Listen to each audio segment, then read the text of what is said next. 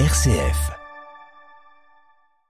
L'Europe suffoque sous la chaleur, mais surtout l'Europe a soif. Selon l'Union européenne, la moitié de son territoire est confrontée au risque de sécheresse. Un rapport alarmant a été publié par Bruxelles. La chaleur provoque une hausse de la demande d'électricité pour alimenter les climatiseurs et l'hiver prochain, les Européens auront au contraire besoin de chauffage. Dans tous les cas, l'approvisionnement en gaz est crucial et il faudra compter sans la Russie. Alors comment faire? L'Agence internationale de l'énergie appelle à constituer des stocks de toute urgence. Les présidents russes, turcs et iraniens se retrouvent aujourd'hui à Téhéran pour parler de la Syrie. Recep Tayyip Erdogan espère obtenir un feu vert pour combattre les Kurdes présents dans le nord du pays. Au Royaume-Uni, des députés critiquent le projet du gouvernement de renvoyer au Rwanda les migrants clandestins. Rien n'assure que ce dispositif controversé soit dissuasif, estime-t-il. Quelle transition et quelle durée, surtout en Guinée? C'est la question qui provoque le plus de débats dans le pays. Nous en parlerons avec le président de la conférence épiscopale du pays. C'est dans notre dossier à suivre à la fin de ce journal. Radio Vatican, le journal, Xavier Sartre. Bonjour. Les records de chaleur en France et au Royaume-Uni hier, en attendant ceux d'aujourd'hui, notamment en Belgique ou aux Pays-Bas, les Européens suffoquent et ne sont pas les seuls d'ailleurs. Des températures aussi élevées sont enregistrées en Chine ou sont même encore plus élevées dans le nord du Maroc. Mais ce qui inquiète les institutions européennes, c'est la sécheresse.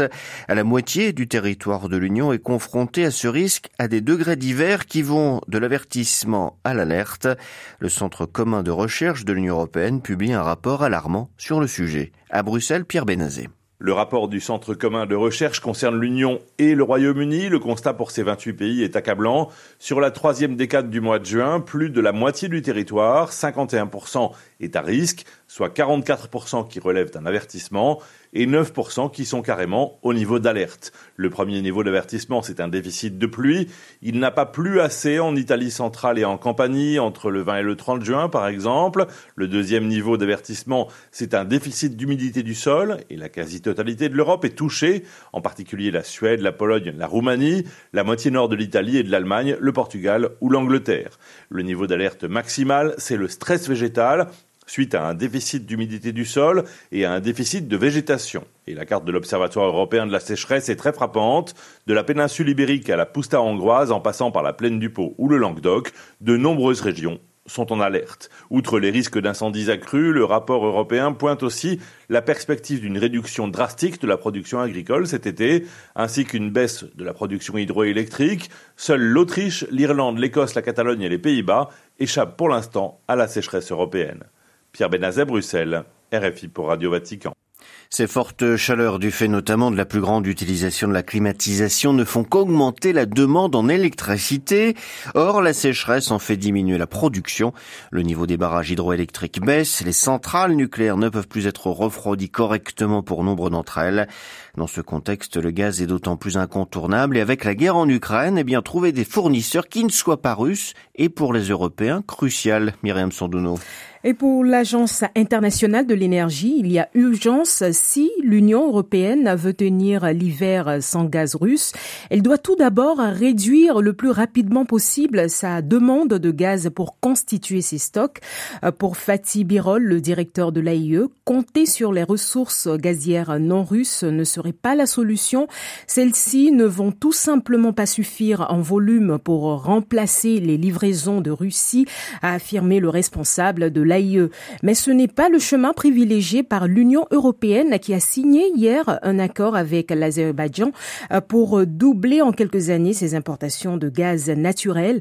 Accord signé lors d'un déplacement à Bakou de la présidente de la Commission européenne, Ursula von der Leyen.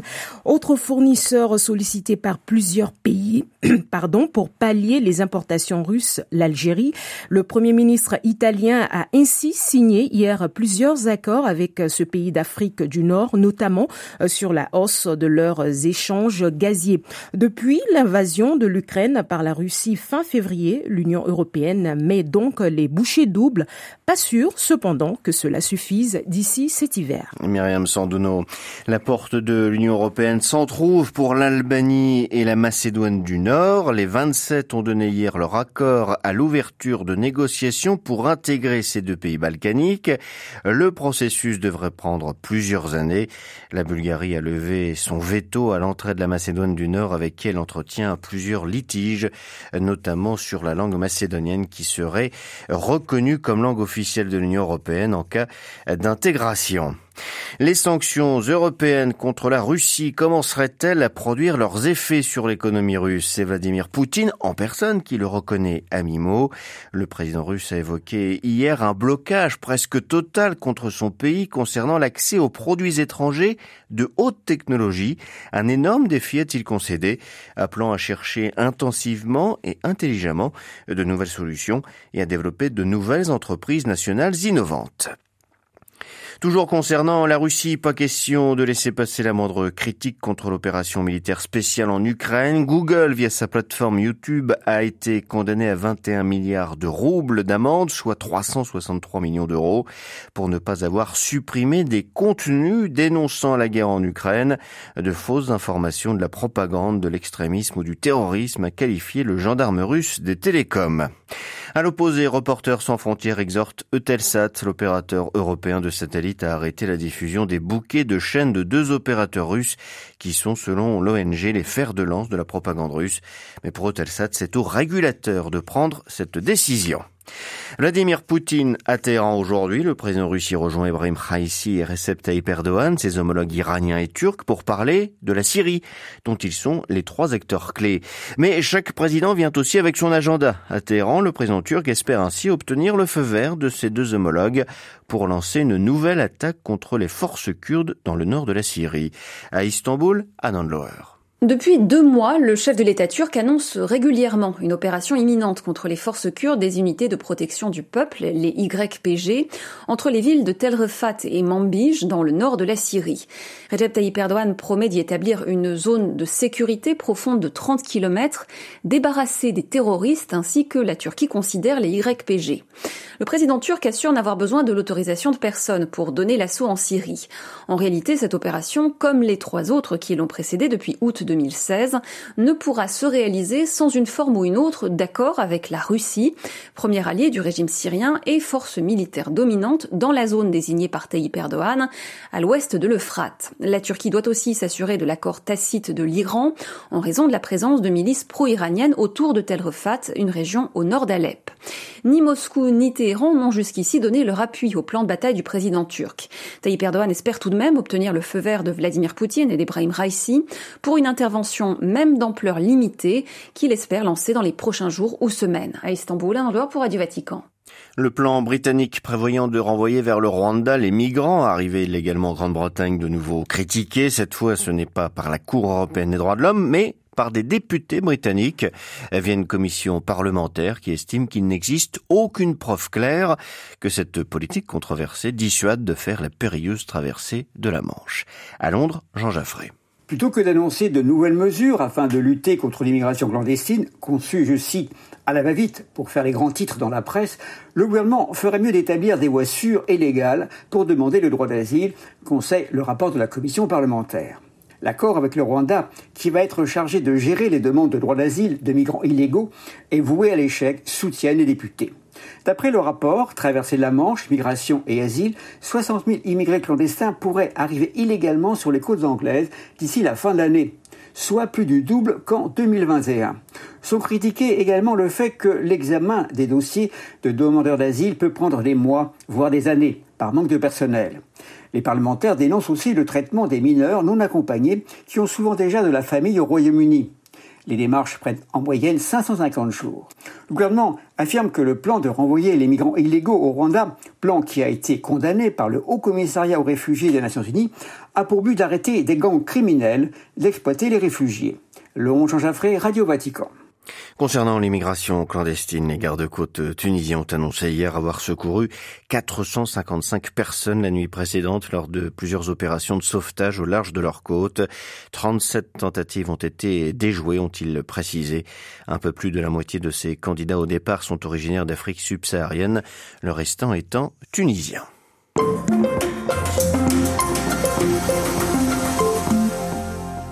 La situation socio-politique en Guinée toujours tendue, la durée de la transition fixée à trois ans fait débat dans le pays.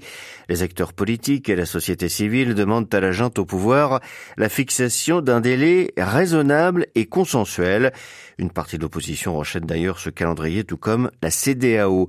La communauté économique des États de l'Afrique de l'Ouest a accordé un sursis d'un mois au pays en raison de la nomination d'un nouveau médiateur, l'ancien chef de l'État béninois, Thomas Bonniei.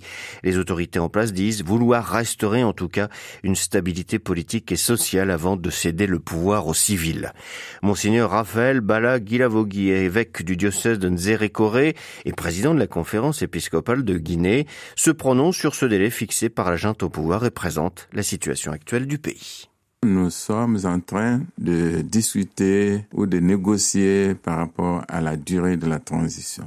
Personnellement, je pense que ce n'est pas de trop, quand bien même beaucoup disent que c'est un peu trop long. Dans la mesure où il y a quand même, il faut le reconnaître, beaucoup de choses à mettre sur place. Disons que les dernières années nous ont montré que l'administration est négative dans l'ensemble. Il est quand même normal qu'on ait un temps suffisant pour pouvoir mettre les choses sur les rails. Il y a également le fait qu'il y a une mentalité qui a été développée malheureusement depuis le temps de l'ancien Comté jusqu'au moment de Alpha Condé. Beaucoup de détournements, de délations. C'est comme si c'était normal. Si bien que ça sera très difficile pour le pays de se développer à cette allure. Et là, c'est quand même euh, dommage. Quelle est l'implication de l'Église euh, catholique de Guinée dans ce processus de transition? Nous n'avons pas tellement été encore impliqués parce que ça dépend des autorités de la transition. Mais cela dit, nous sommes disponibles, bien sûr, à travers les évêques, mais aussi à travers les fidèles. Dans ce sens-là, il faut dire qu'il y a un certain nombre de chrétiens catholiques qui ont été nommés ministres et qui essayent, bien sûr, à leur manière, de contribuer avec bien sûr la doctrine sociale de l'Église. Le conseil que nous pouvons leur donner, c'est qu'il faut qu'ils fassent tout selon l'esprit de la transition qui a été donné dans la charte de la transition. Et ensuite, faire en sorte que ceux qui sont, par exemple, chrétiens catholiques, de faire en sorte que ce soit un exemple qu'ils donnent aux autres parce que ce n'est pas normal que tout le monde fasse comme tout le monde, comme on dit. Alors, il est très important de faire là un témoignage. Récemment, le Premier ministre guinéen a demandé aux acteurs politiques de la société civile, aussi aux religieux, de faire des propositions. Et quelles propositions pourrait faire euh, l'Église de Guinée? À mon niveau, moi je dirais qu'il y aurait pas mal de propositions à faire. Entre autres, il faut faire en sorte que par exemple, le fichier électoral soit bien nettoyé. Parce que nous sommes malheureusement trop habitués à des élections truquées, des élections où c'est la pensée unique, où tout est mis en œuvre pour qu'on gagne coûte que coûte. Et là, c'est au niveau de tous les partis. Cela ne pourrait pas nous faire avancer. Deuxième chose, il faudrait que tout le monde soit impliqué et sensibiliser, faire en sorte que nos populations et même nos fidèles catholiques doivent prendre conscience de leur devoir civique en allant se faire recenser et en votant. Parce que c'est ça. Le plus souvent, on se dit que non, ils font comme ils veulent, et ce sera toujours truqué, quoi qu'on fasse.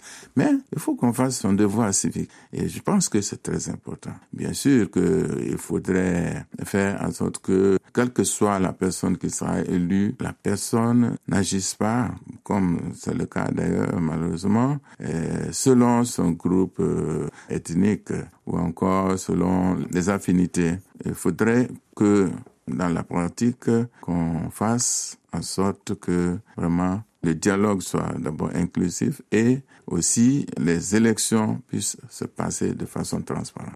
Interrogé par Myriam Sandouno, Monseigneur Raphaël Bala Guilavogui, président de la conférence épiscopale de Guinée, était ce matin l'invité de Radio Vatican.